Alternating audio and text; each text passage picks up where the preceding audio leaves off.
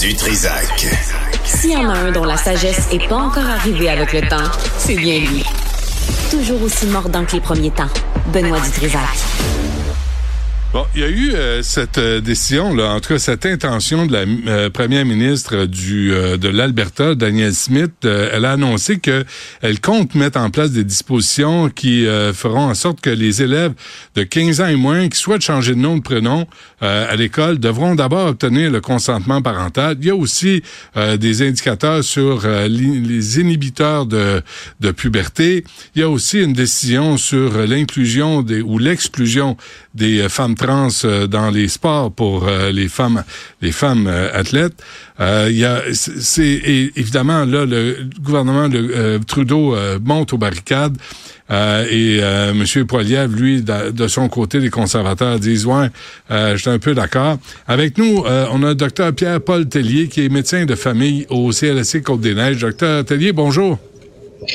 Bonjour. Et vous êtes aussi, euh, vous avez développé la clinique Mauve et vous vous, vous, traitez les, les, gens de la communauté euh, gay, LGBTQ, 2S+. Plus. J'ai j'ai plus de temps là, pour dire euh, la nomination.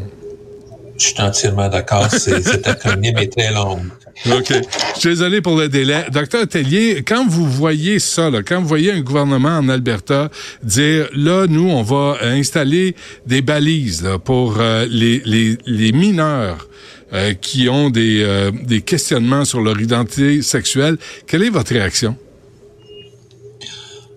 Disons que c'est un peu draconique au point de vue draconien, c'est-à-dire au point de vue de, de et de recommandations, de, de, de, règlements. Et deuxièmement, c'est que c'est pas basé euh, sur la science. En fait, si on considère une des choses qu'elle a mentionnées, c'est qu'elle veut que les inhibiteurs, par exemple, de puberté, ne soient pas utilisés avant l'âge de 15 ans. Bien, la raison pour laquelle les inhibiteurs de puberté sont, arrêtés, sont utilisés, c'est pour, en fait, arrêter la puberté, euh, pendant une certaine période de temps, c'est pendant le temps que les gens vont prendre le médicament, parce qu'une fois que le médicament est arrêté, euh, la puberté recommence, et à ce moment-là, qui leur donne euh, l'opportunité de réfléchir sur ce qu'ils pensent et ce qu'ils ont en tête, autant pour eux que pour leurs parents, et sans développer des caractéristiques physiques qui plus tard peut leur donner, causer, beaucoup de détresse.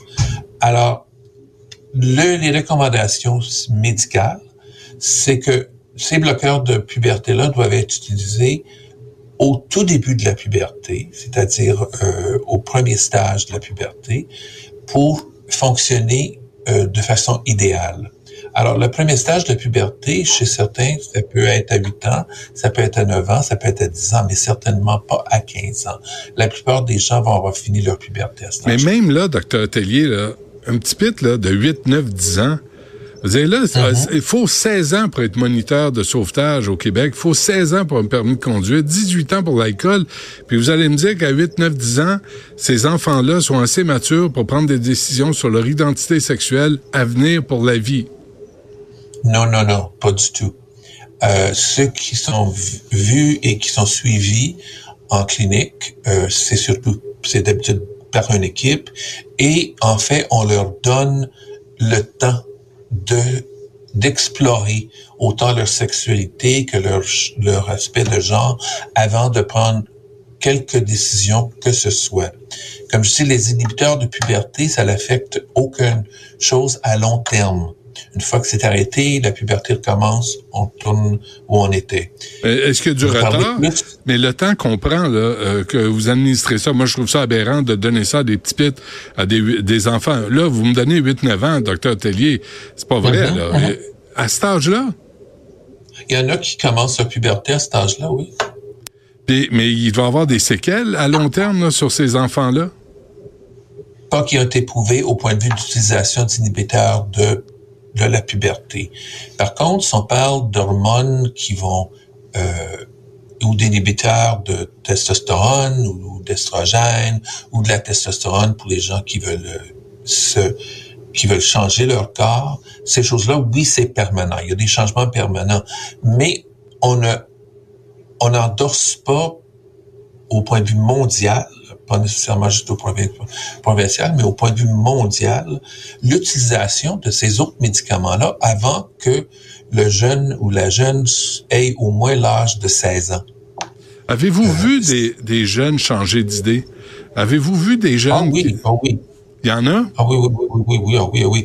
En fait, euh, ce qui arrive, c'est que souvent et en grand nombre, la majorité des jeunes qui, à l'âge de 7-8 ans, question, même plus jeunes des fois, euh, veulent changer de genre pour une idée, pour une raison ou une autre, souvent ce sont des choses qui sont plus reliées à la sexualité que au genre.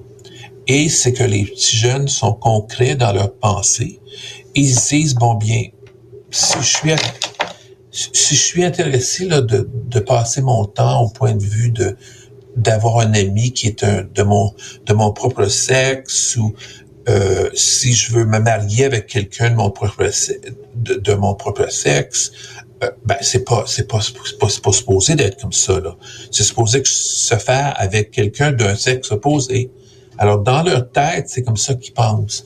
Mais, éventuellement, avec le sport, avec le, la thérapie qu'ils reçoivent, ils viennent à réaliser que c'est pas vraiment du tout le cas.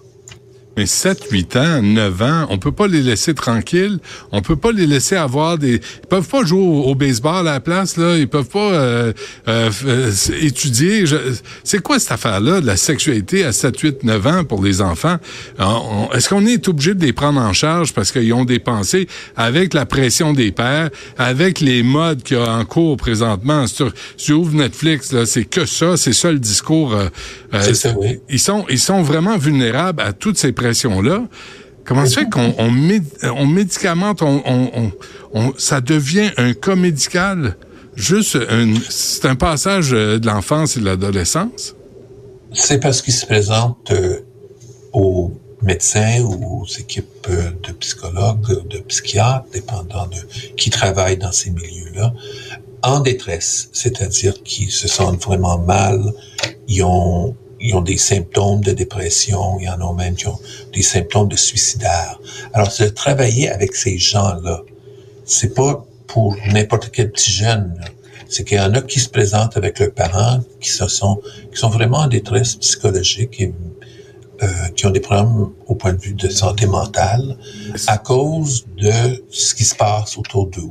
Est-ce que c'est nouveau? Non. C'est évident en ce moment que ça l'était dans le passé, parce que c'est parlé, on en discute plus. Euh, ils peuvent aller sur euh, l'Internet, puis euh, chercher toutes sortes de choses, mm. n'importe qui. Et à ce moment-là, on en voit plus. Par exemple, moi, là, je suis vieux, là, je suis âgé. Quand j'avais cet âge-là, c'est pas quelque chose auquel je pensais qui était possible. Par contre, parce que j'étais pas exposé à ça, moi, là. C'est pas ça qui parlait dans les, les journaux de, de, de ma ben petite ville où j'habitais de 10 000 personnes. Ben non, mais là, mais en fait, la promo, j'ai l'impression que maintenant, on en fait presque la promotion. Euh, de, de, de cette identité de, de genre, puis ces thérapies de genre, puis de, c'est, il me semble que les enfants ont autre chose à penser. Il me semble des enfants sont là pour jouer, sont pas pour ça, sont pas prêts à, à gérer leur identité sexuelle pour le restant de leur jour. Oui, entièrement. Il y a des enfants qui c'est, c'est la plupart des enfants qui vont être euh, occupés à jouer, à faire des, aller à l'école, à faire ce que les enfants font. Ben oui. Euh, mais il y en a d'autres qui sont préoccupés par euh, ces choses-là. Ils veulent être, euh, si on, garçon de naissance, ben je vais être une petite fille. Euh, je vais laisser pousser mes cheveux. Je veux, euh, je veux m'habiller en fille. Euh, puis c'est des choses ce qui manifestent. Alors à ce moment-là, est-ce que ça mérite une thérapie? Est-ce que ça mérite de la médication? Ça mérite d'être écouté et d'être évalué. Et à ce moment-là, si l'évaluation détermine que oui, cette, cette, personne est vraiment en détresse, cette jeune personne est en détresse, on les aide. Je comprends. Êtes-vous d'accord avec les, les, les, droits, les responsabilités des parents? Des parents qui vont dire non, il n'y en est pas question. Puis c'est pas vrai que ça va se décider entre un enfant de 11 ans, 12 ans et son médecin. Que les parents doivent être présents, puis c'est eux qui ont autorité sur cet enfant-là. En effet. En effet. Moi, euh, je travaille surtout avec les jeunes, les, adolescents et, et les jeunes adultes. Et ça m'est arrivé qu'il y a une jeune femme qui s'est présentée, puis c'est une jeune femme parce que c'est quelqu'un qui avait obtenu les médicaments qu'il fallait pour transitionner sur le web et qui avait commencé de faire la transition. Elle n'avait pas parlé avec ses parents et est venue me voir pour que je continue. Ben, j'ai dit, oui, mais tu n'as pas parlé avec tes parents. Possiblement, la première chose qu'on devrait faire, c'est de rencontrer tes parents et voir ce qu'ils veulent faire. Alors, c'est ce qu'on a organisé, une réunion avec les parents. Puis là, j'ai aidé à la jeune fille de, de, de, d'exprimer ce qu'elle voulait avec ses parents. Parce que c'est important, à ce moment-là, les changements, ça se voyait déjà si tu regardais pas.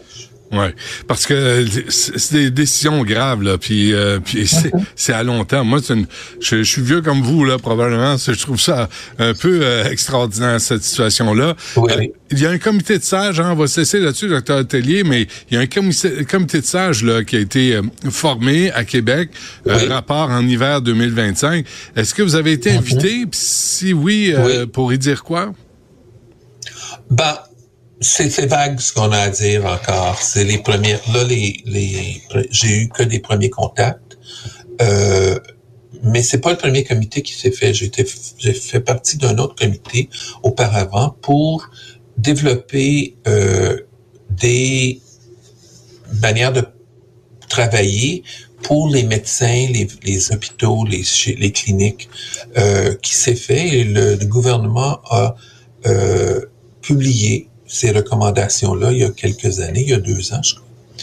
Et euh, alors, c'est du travail qu'ils font. Puis là, bien, c'est une autre chose auquel ils vont explorer. Là, je connais très peu de ce qu'ils vont faire parce que j'ai été contacté que, cette semaine. OK, fait que c'est à venir. Euh, dernière affaire, Daniel Smith, euh, pour la première ministre d'Alberta, disait 18 ans et moins, euh, aucune, euh, aucun accès à des chirurgies de transition. J'ai mhm. vérifié au Québec, il n'y en a pas eu non plus, euh, selon un mhm. article de la presse de septembre 2023. ça, mhm. c'est quoi votre point de vue là-dessus? Les recommandations sont très claires qu'il n'y a aucune chirurgie qui devrait se faire avant 18 ans. Point final. Point final. Parfait. Docteur Tellier, c'est toujours un plaisir de vous parler. Merci d'avoir pris le temps de le faire. Bienvenue. Merci, au revoir. À bientôt. Au revoir.